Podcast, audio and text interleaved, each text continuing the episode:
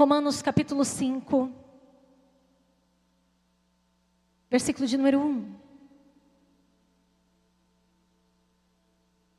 Ah, poder, Pai. Glorifique o Senhor.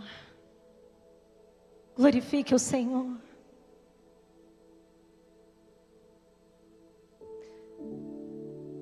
Deus não está à procura de adoração, Ele está à procura de adoradores.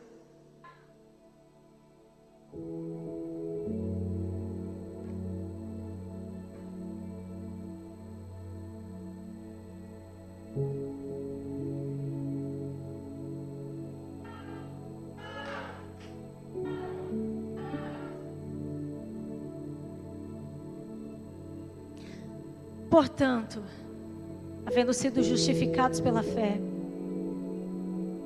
temos paz com Deus, por meio do nosso Senhor Jesus Cristo, por intermédio de quem obtivemos pleno acesso pela fé a esta graça na qual agora estamos firmados, e nos gloriamos na confiança plena da glória de Deus.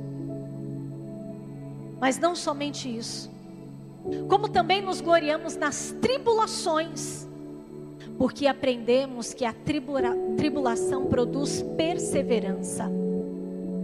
E a perseverança produz um caráter aprovado.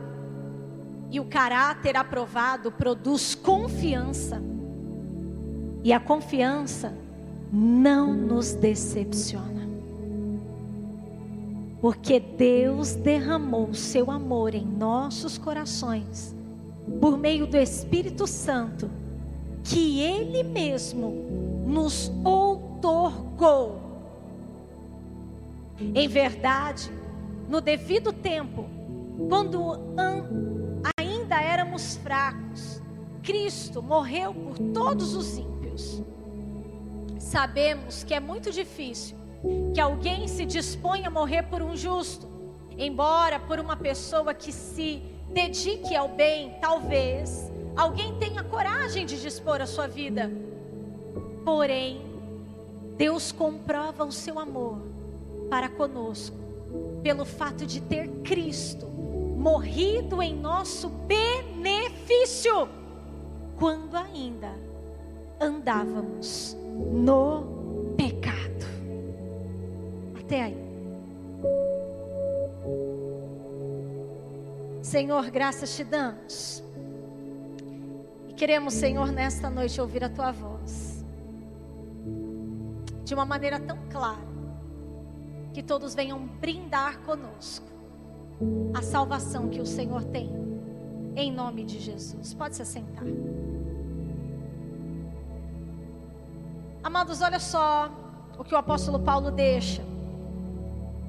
Ele fala que nós somos justificados pela fé, e por sermos justificados pela fé, por receber uma justiça que não era própria, por receber algo que veio do Senhor, ele fala que nós passamos a ter paz com Deus. Ele está falando isso diante de toda estrutura militar que a gente sabe, de todo o regime da época. Você imagina você chegar para um soldado e falar: mediante a fé, você foi justificado e agora você tem paz com Deus.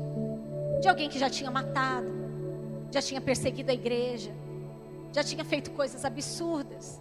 Agora vem alguém falando assim: olha, pela fé, você recebeu algo que faz você ter paz com Deus. Deus não está mais bravo com você. Deus não está irado com você. Agora você recebe a paz do Senhor. Você entende quando você fala isso para alguém? A paz do Senhor, meu irmão. Sabe que você está falando com ele? Que Deus não está irado com ele. Que Deus não está bravo com ele. Porque antes de ele olhar para nós, ele vê o sangue de Cristo. Essa paz que o mundo não pode dar, que nós recebemos do Senhor. E agora ele diz que por esta causa nós recebemos acesso. E através desse acesso, ele diz o seguinte: Nos gloriamos na confiança plena da glória de Deus. Ou seja, tem algo que está pulsando na minha vida, tem algo que está exalando da minha vida, a glória de Deus, a glória de Deus. Eu alcancei uma dimensão, você alcançou uma dimensão onde nós somos envolvidos pela glória de Deus. Isso é fruto de relacionamento, igreja. Isso é fruto de intimidade. Nós vamos conhecendo o Senhor e prosseguimos em conhecer o Senhor e aquela glória toma conta de nós. Você já teve isso? Você quer a presença e você se derrama na presença, e quanto mais você recebe do Senhor, mais você deseja. É dessa glória que o apóstolo Paulo está dizendo.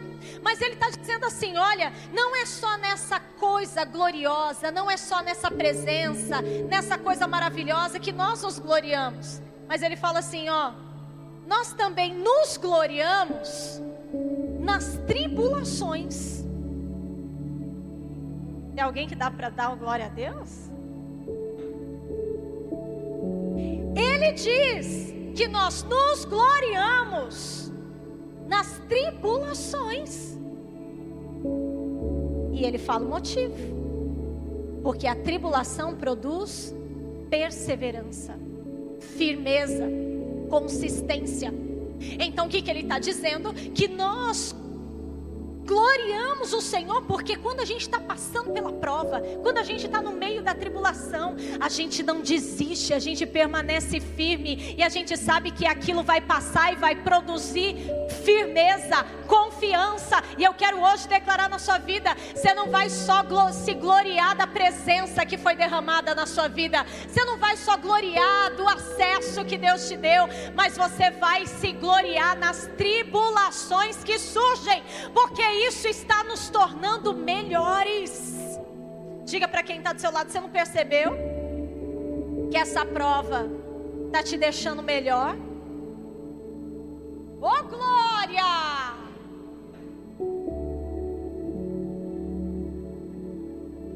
Ele diz que a perseverança, essa firmeza, essa continuidade, essa paciência, produz um caráter aprovado. Ou seja, Deus vai mudando o nosso caráter. Deus vai mudando aquelas coisas que nos incomodam e que precisam sair. E que a gente sabe que Deus está transformando a nossa vida, colocando situações que a gente não queria passar, mas Ele fala: você vai passar, porque isso vai construir em você um caráter aprovado. Tem alguma coisa ainda que eu preciso afiar, tem alguma coisa que eu ainda preciso mexer. O que, que Ele faz? Ele faz com que essa firmeza nossa, em continuar, perseverando nele, produza algo em nós, no nosso caráter, na nossa vida. E aí ele vai dizer: e esse caráter aprovado produz confiança. Eu sei que existe coisa melhor. E eu sei que virá coisas melhores, porque é a própria palavra que me garante. Ele fala que ele já deu essa autorização. Ele diz que esse benefício Cristo deu a nós. E ele vai então mexendo, ele vai fazendo. E aí, olha só o que ele diz no versículo de número 6: Que houve um tempo, quando andávamos fracos. Amados, essa palavra fraco no original é sem força, sem capacidade de fazer coisa alguma. Então ele fala assim: nós recebemos um benefício de Cristo que nenhum de nós poderíamos fazer qualquer coisa que poderíamos conseguir. Quais são esses benefícios, igreja? Perdão dos pecados. Nenhum de nós seríamos capazes de fornecer isso, mas ele fala: Cristo, que se deu por nós, já nos deu esse benefício na nossa fraqueza, na maneira que nós andávamos, nós recebemos aquilo que nós precisávamos. Nós somos aceitos por Deus, porque Deus ele não compactua com o pecado. Então nós éramos a ira de Deus mesmo. E é por isso que ele fala que vai ter no final a ira de Deus. Mas nós recebemos um benefício, o sangue de Cristo. E agora os olhos do Senhor estão postos em nós. Ele então vai dizendo que diante dessa fraqueza de nada que poderíamos fazer, alguém morreu para liberar sobre nós aquilo que Deus tinha. E eu te pergunto: o que nós poderíamos gerar diante daquilo que já estava estabelecido. A natureza de Adão nos deu uma natureza pecaminosa. Nascemos no pecado. Todos que nascem e não aceitam em Jesus, nasce no pecado e vai morrer no pecado. Mas a palavra fala que ele enviou o segundo Adão. E o segundo Adão nos deu nova vida, uma nova natureza. Então, a partir desse momento que Cristo morreu por nós e nos deu esse acesso e nós recebemos, Ele está dizendo: não é mais a morte, é a vida. Eu gerei isso em você. Assim como ninguém pode mudar o que Adão fez, ninguém pode mudar o que Cristo fez. Uma vez em Cristo, nós temos vida abundante. Deu para virar a chave? E aí, amados, eu estou essa semana debruçada nessa palavra, lendo e relendo, estudando. E aí, ontem, de uma forma tão simples e tão clara, Deus me dá um exemplo que eu falei: Deus, o Senhor simplifica sempre.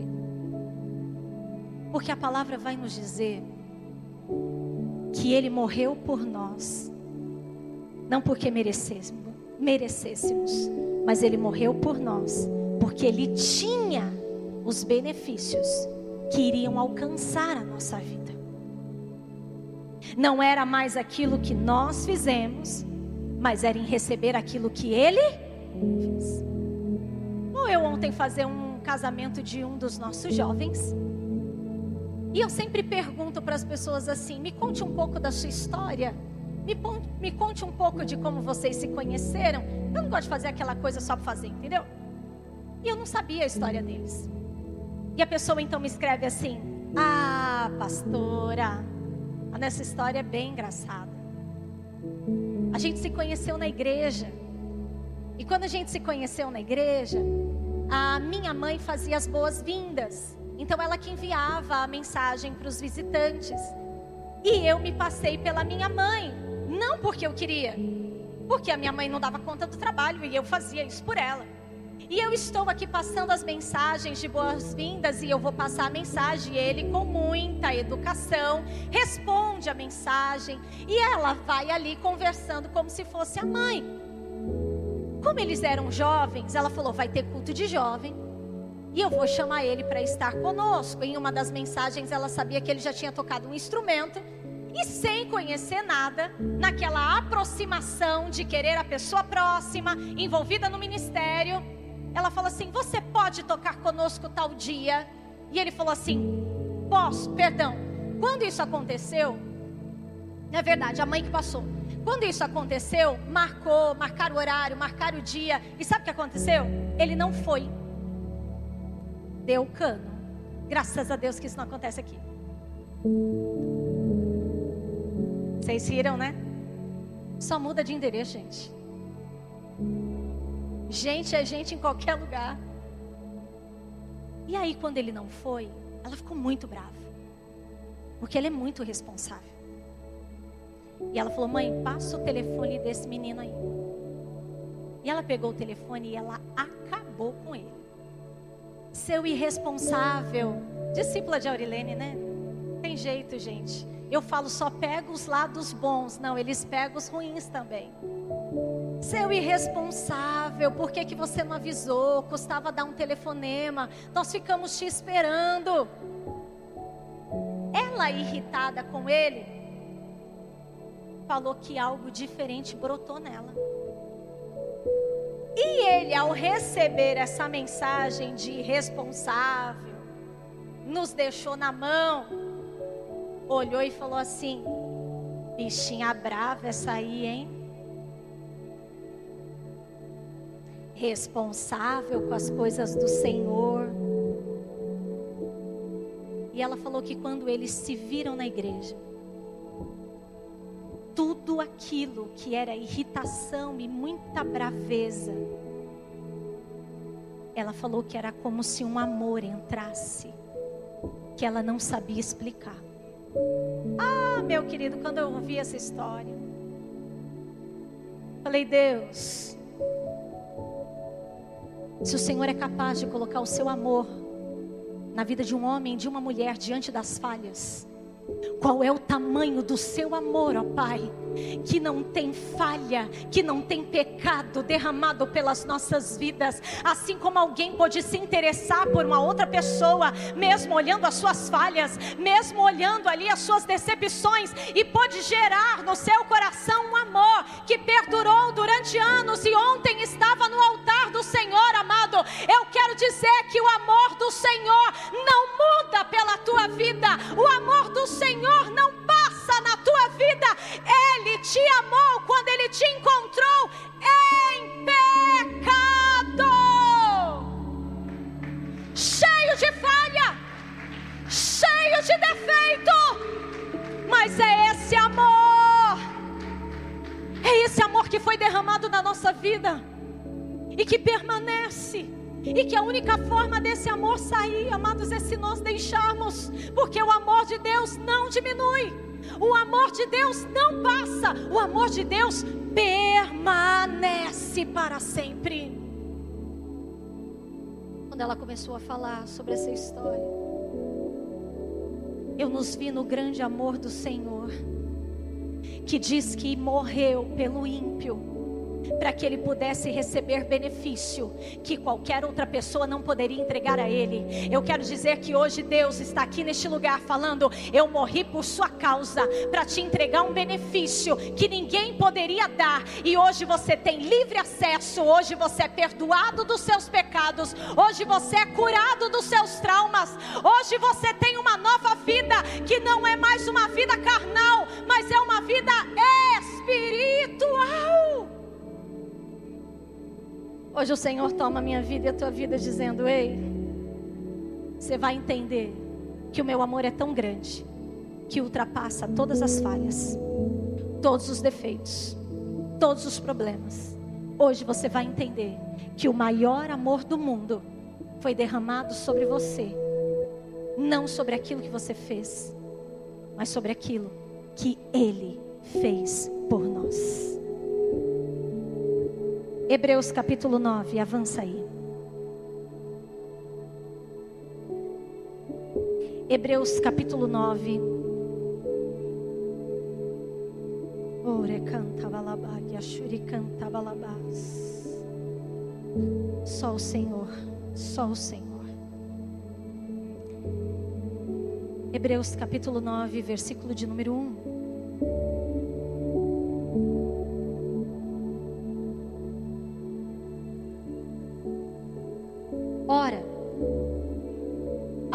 Aliança possuía ordenanças para adoração. A primeira aliança possuía ordenanças para adoração, para se achegar até Deus, para ter um encontro com o Senhor. Possuía ordenanças e também um tabernáculo terreno.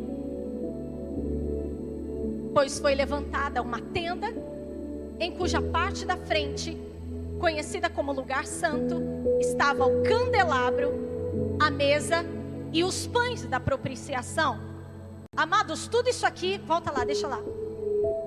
Tudo que havia no tabernáculo representava o que o Senhor faria conosco no tempo da dispensação. Tudo que havia no tabernáculo hoje representa algo para nós. E eu quero te dizer: se o Senhor fez uma tenda e hoje você é o templo do Senhor, hoje você é morada do Senhor, ali era o lugar onde Deus se manifestava. Hoje o lugar onde Deus se manifesta é você.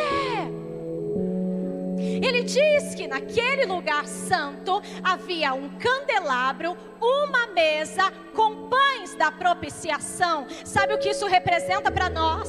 Que diante de um lugar que não tinha janela como esse, Diante de um lugar que não tinha luz como essa, havia uma luz que brilhava naquele lugar. Haviam sete lâmpadas naquele lugar que não se apagava, dizendo: Esse lugar não mora escuridão, esse lugar não passa escuridão, esse lugar está iluminado com a minha presença, esse lugar está iluminado com aquilo que eu tenho. Eu quero dizer que a sua vida não anda mais em trevas. Eu quero te dizer que essa luz brilha e a palavra fala que você é a luz do mundo. Eu quero te dizer que assim como o candelabro dava luz àquele lugar, você dá luz por onde você passa. A palavra vai dizer que havia uma mesa de madeira revestida de ouro, que simbolizava o homem revestido do divino. Essa mesa era suporte para os pães. Uma mesa que já estava revestida tinha pães. O que é isso? Onde tem revestimento do divino, tem pão da vida todos os dias. Havia um alimento que não passava. E é por isso, querido, que não dá para aceitar a gente continuar numa vida onde você fala: tô fraco, tô vazio, sei lá, eu tô estranho. Sabe o que é isso? Falta de pão. Porque na presença do Senhor, a mesa não fica vazia. Na presença do Senhor, sempre tinha pães. O Senhor está falando comigo, com você, dizendo: Ei, eu iluminei a sua vida, eu revesti a tua vida e eu te alimento todos os dias. O pão da vida é Jesus. Verso de número 3. Mas, atrás do segundo véu, havia uma parte chamada Santo dos Santos onde se posicionavam o altar de ouro puro para o incenso, ou incensário, a arca da aliança, também toda revestida de ouro. Nessa arca estavam o vaso de ouro contendo maná, vara de Arão que floresceu e as tábuas da aliança. Quando Jesus vem, ele diz que ele tem que tirar um para dar lugar ao outro. Ele tira tudo que era cerimônia e traz o outro que é vida. O Senhor então tira a velha aliança e coloca a nova aliança, dizendo: tudo aquilo que era representado agora é algo concreto na tua vida. Tudo aquilo que era representado, agora isso é real na tua vida. A palavra vai dizer que quando Jesus foi para a cruz, a obra pronta, tudo concluído, igreja, o véu se rasgou. Eu não sei quantos estavam aqui na quarta-feira, mas se você não estava, agora você vai ter uma aula de graça. A pessoa que estava aqui disse que quando o véu se rasga, ele se rasga de cima a porque o próprio Deus tem que sair para que o homem pudesse entrar. Oh, meu Deus!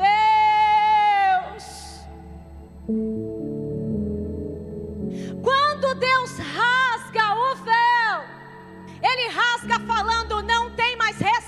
de acesso. Amado, um véu, santo lugar outro véu, lugar santíssimo. O sacerdote podia chegar até o Santo dos Santos, mas não podia chegar no lugar santíssimo. No lugar santíssimo era só o sumo sacerdote. Ele está dizendo: Eu estou rasgando tudo isso porque em Cristo nós somos a mesma pessoa. Não tem mais distinção, não tem mais restrição, não tem mais nada que limite acesso. Agora, o que limitava, eu estou derramando sobre todos o que era, oh meu o que era restrito, eu estou dando ilimitado. Amados, eles só entravam uma vez no ano. Uma vez no ano eles acendiam um incenso.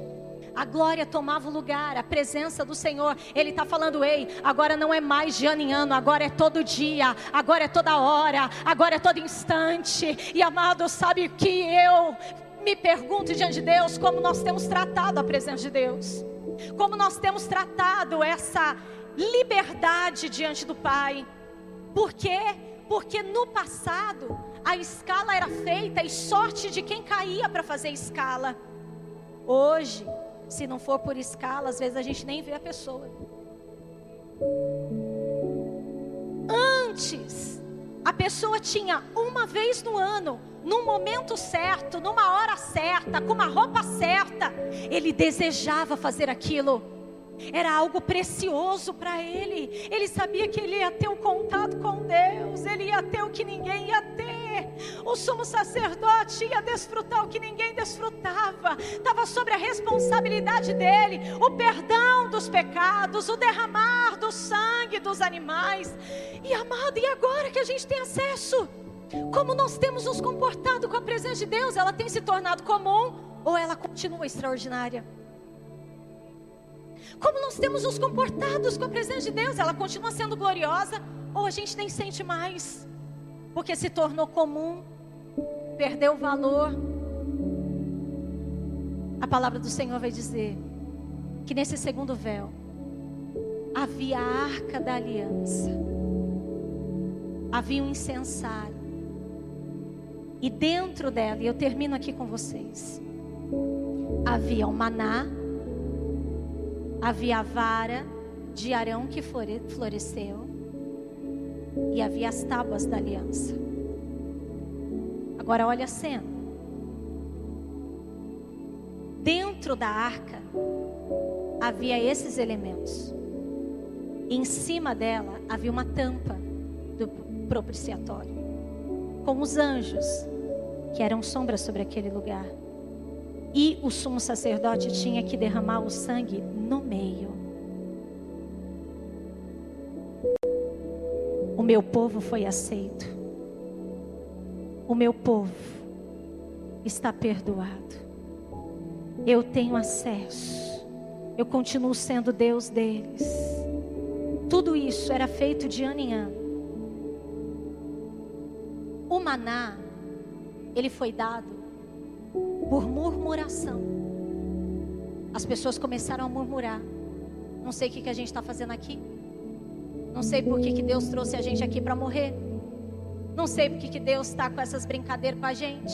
Melhor seria ficar lá naquela aflição do Egito. O maná estava ali, representando a murmuração. A vara de Arão, uma vara seca, esturricada, que quando começaram a falar, Moisés, você escolheu Arão, porque ele é seu parente, que ele é próximo. Sabe aquelas coisas que a pessoa olha para você e fala assim: te escolheram por causa disso. É a mesma coisa quando você chega aqui na igreja e fala assim: é o rosto bonito dela que faz sucesso. Só que não. É o seu rosto lá naquela empresa que faz sucesso. Só que não. Começaram a questionar, questionaram o que Deus tinha colocado sobre a vida dele. Sabe o que Deus falou? Coloca aí. Eu vou mostrar qual é a vara que vai florescer. Dentro da arca havia essa vara que floresceu. E sabe, eu quero te dizer que assim como aquela vara floresceu, a tua vida vai florescer. Não importa se estão indignados, não importa se não acreditam, não importa se questionam sobre a sua vida, tem uma vara que ficou ali para representar uma indignação de um povo, mas o Senhor disse: o que está seco floresce na minha presença, e também vão fazer memória disso. Na arca também tinha as tábuas da aliança, que foi entregue por causa de rebeldia. Deus nunca quis entregar as tábuas, ele sempre quis lhe caminhar o povo por uma voz. Mas o povo disse que eles podiam com aquilo que Deus ia entregar. Deus então fala assim: beleza, eu vou entregar e vou mostrar para vocês que vocês não podem. Uma murmuração uma incredulidade, uma rebeldia. Estava dentro da arca, no lugar santíssimo, na presença de Deus, mas havia algo revestido. Que quando o sangue era derramado, algo estava estabelecido. o que vem do alto é maior do que tudo que surge na terra. O que vem do alto é algo maior do que tudo que eles podem produzir na terra. O que vem do alto é suficiente para encobrir tudo que esse povo fez. E agora eu quero dizer a você: foi isso que Jesus fez para minha vida e para a sua vida. Quantas rebeldias nós já tivemos, quantas rebeliões nós já passamos, quantas indignações nós já tivemos, quanto mal já falamos de alguém Quantos questionamentos para Deus daquilo que nós vivemos? Por que, que eu tenho que passar por isso? Quanta rebeldia. Mas sabe o que ele fala? Através do meu filho, eu revesti o que é humano daquilo que é divino. Através do meu filho, vocês receberam uma natureza que não é pecaminosa. Vocês receberam algo que vocês precisavam e que ninguém pode fornecer. Assim, amados, não vai dar tempo de ler, mas a palavra em Hebreus capítulo 9 vai nos dizer que o sumo sacerdote pegava o sangue do animal e derramava por si e pelos outros. Aquilo era derramado sobre a arca e o Senhor então se agradava do sacrifício. A palavra do Senhor vai nos dizer que o Senhor Jesus não pegou o sangue de ninguém, o Senhor Jesus pegou o seu próprio sangue. Próprio sangue de Cristo foi derramado sobre o mundo.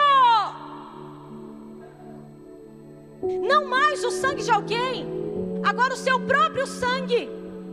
Não mais encobrindo, mas destruindo. Fica de pé.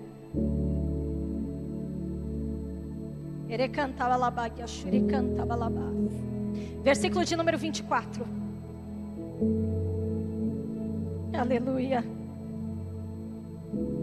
Pois Cristo não adentrou um santuário erguido por mãos humanas, uma simples ilustração do que é verdadeiro. Ele entrou onde? Ele entrou onde? Ele entrou nos céus para que agora se apresentar diante de Deus em nosso benefício.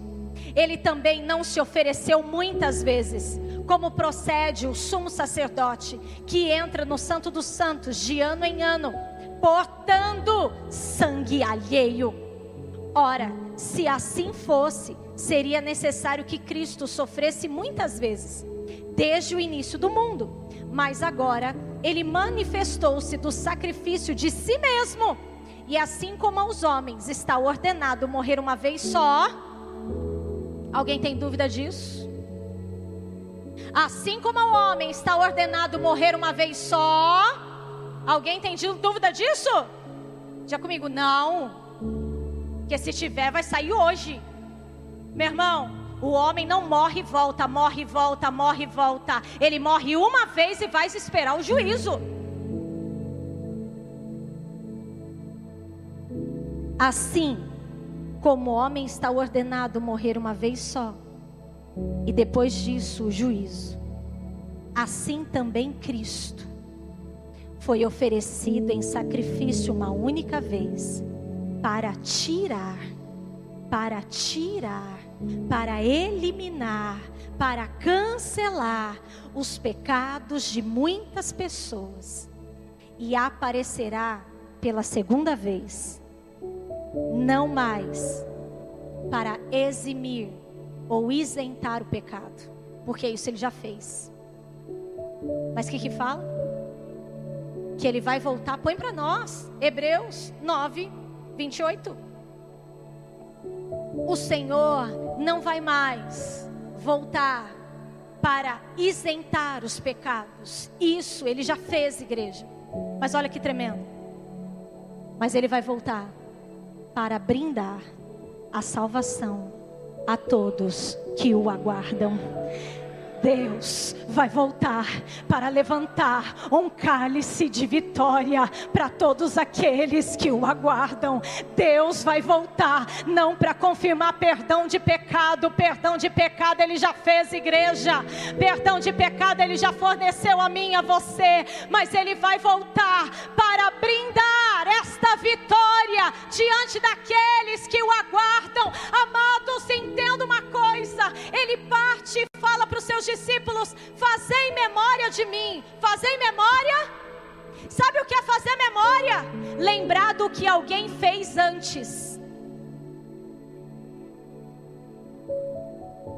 Oh! O que é fazer memória, igreja? Lembrar do que alguém fez antes.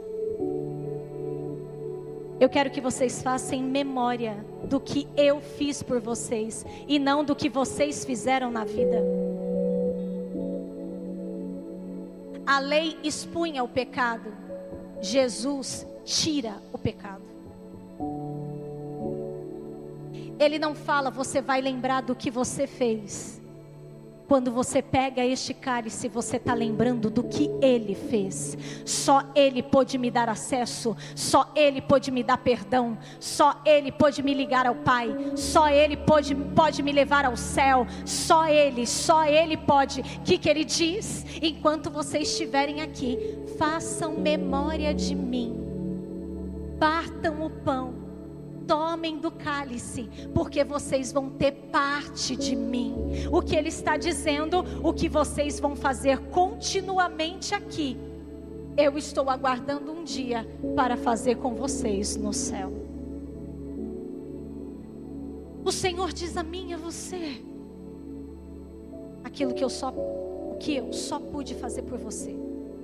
E ninguém mais. Não acaba aqui o que eu e você fizemos juntos vai continuar sendo feito quando Jesus voltar, brindando a salvação que só Ele pode dar. Eu quero que você levante a sua mão como se você estivesse pegando um cálice. Que eu quero hoje declarar sobre a sua vida. Ele não vai voltar para isentar o pecado. Ele vai voltar para brindar a salvação. Ele não vai voltar. Ele não vai voltar para fazer nenhum sacrifício por você. O sacrifício ele já fez. Agora ele vai voltar para trazer a confirmação. É isso que nós fazemos quando fazemos um memorial diante de Deus. Põe para nós Romanos capítulo 10, versículo 9. Para quem é destinado esse cálice? Para quem? Quem é aquele que o Senhor chama? Se com a tua boca confessares que o Senhor, que Jesus é o Senhor, e creres em teu coração que Deus o ressuscitou dentre os mortos, será salvo se você confessar com a tua boca e se você crer com o teu coração, tem alguém aguardando o dia que vai estar ali falando: Eu vim brindar o cálice com você. Põe para nós Efésios capítulo 2, versículo 8. Efésios 2, 8. Porquanto, pela graça sois salvos por meio da fé. Isto não vem de isso é dom de nove. Não vem por intermédio das obras, a fim de que ninguém venha a se orgulhar por este motivo. Para quem que é esse brinde? Esse brinde é diante daqueles que sabem que não podem produzir nada, mas que ele já produziu tudo. Põe para nós, João capítulo 5, 24. Em verdade, em verdade vos asseguro: quem ouve a minha palavra e crê naquele que me enviou, tem a vida eterna, não entra em juízo, mas passou da morte para a vida. Era canta balaba, yashuri canta balaba.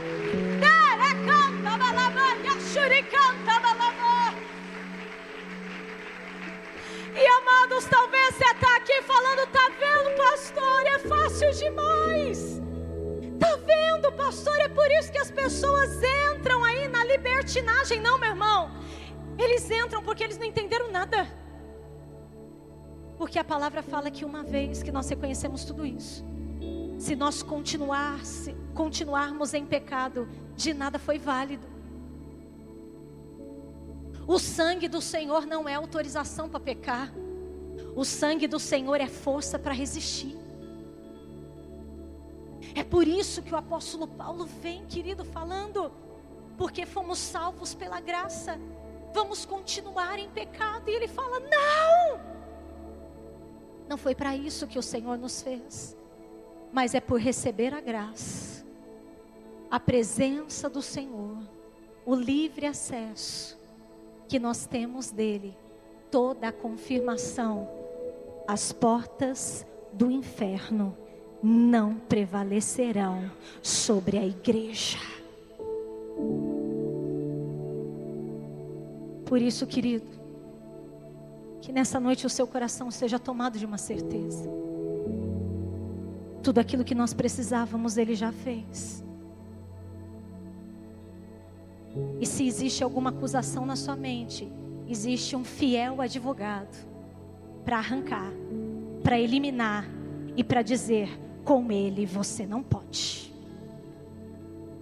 Se existe alguma dor na sua alma, alguma alguma algum trauma, alguma lembrança do passado, eu quero hoje ser boca de Deus para dizer: Ele não pediu para você levantar um memorial do seu fracasso, Ele não pediu para você levantar um memorial do seu pecado, Ele não pediu para você levantar um memorial da sua fraqueza, mas Ele pediu para levantar um memorial do que Ele fez. Façam memória do que Ele já fez antes, ao derramar o seu sangue sobre toda a terra e restaurar todas as coisas. Chegou a hora da igreja manifestar a glória de Deus. Chegou a hora dos filhos de Deus serem a grande manifestação da terra. E eu hoje declaro sobre você o tempo de maior milagre, um tempo de maior prodígio, um momento de maiores feitos já está acontecendo na terra. E você vai começar a alcançar e ser alcançado por eles. Amado, eu libero na tua vida o que Deus fez com a igreja primitiva, Ele vai fazer com a igreja dos últimos dias o que ele fez no passado de curar pessoas, de colocá-las de pé, de trazer multiplicação, de ressuscitar pessoas. Aguardem, nós vamos viver este tempo, porque antes dele voltar, vai ter avivamento.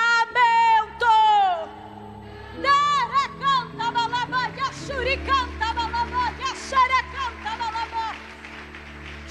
canta, balaba,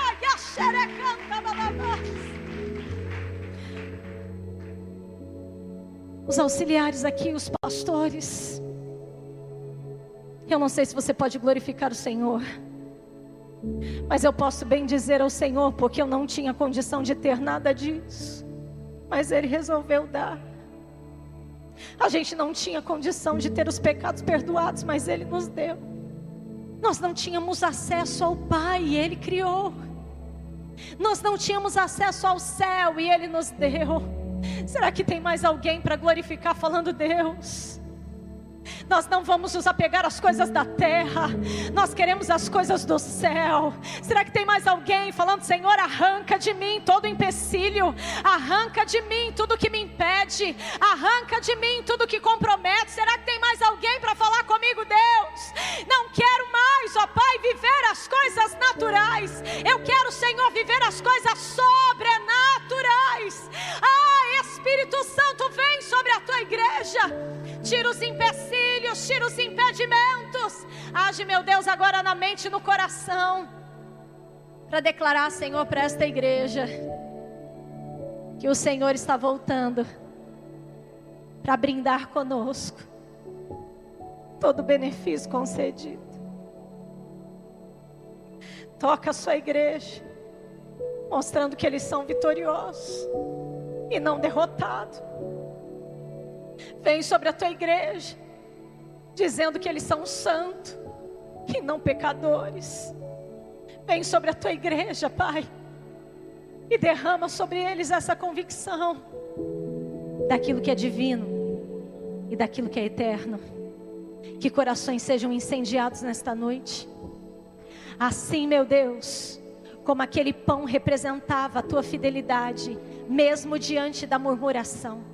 Assim como aquela vara seca, pode haver, Senhor, alguém aqui no nosso meio que chegou aqui seco, achando que não podia mais produzir fruto, que o tempo já acabou, que a escolha não era o que o Senhor fez, Deus, que eles possam hoje se lembrar que o Senhor fez florescer e vai florescer vidas aqui nesta noite, ainda que esteja seco, ainda que não tenha vida, porque não é aquilo que o homem pode produzir, mas é o que o Senhor determinou. Vem, Senhor confirma a tua aliança, mesmo diante de uma rebeldia. Que fique gravada em nós, ó Pai, não o que o homem produziu, mas o que o Senhor sempre liberou sobre nós. Derrama hoje nessa ceia o que só o Senhor pode derramar. Aplaude o Senhor.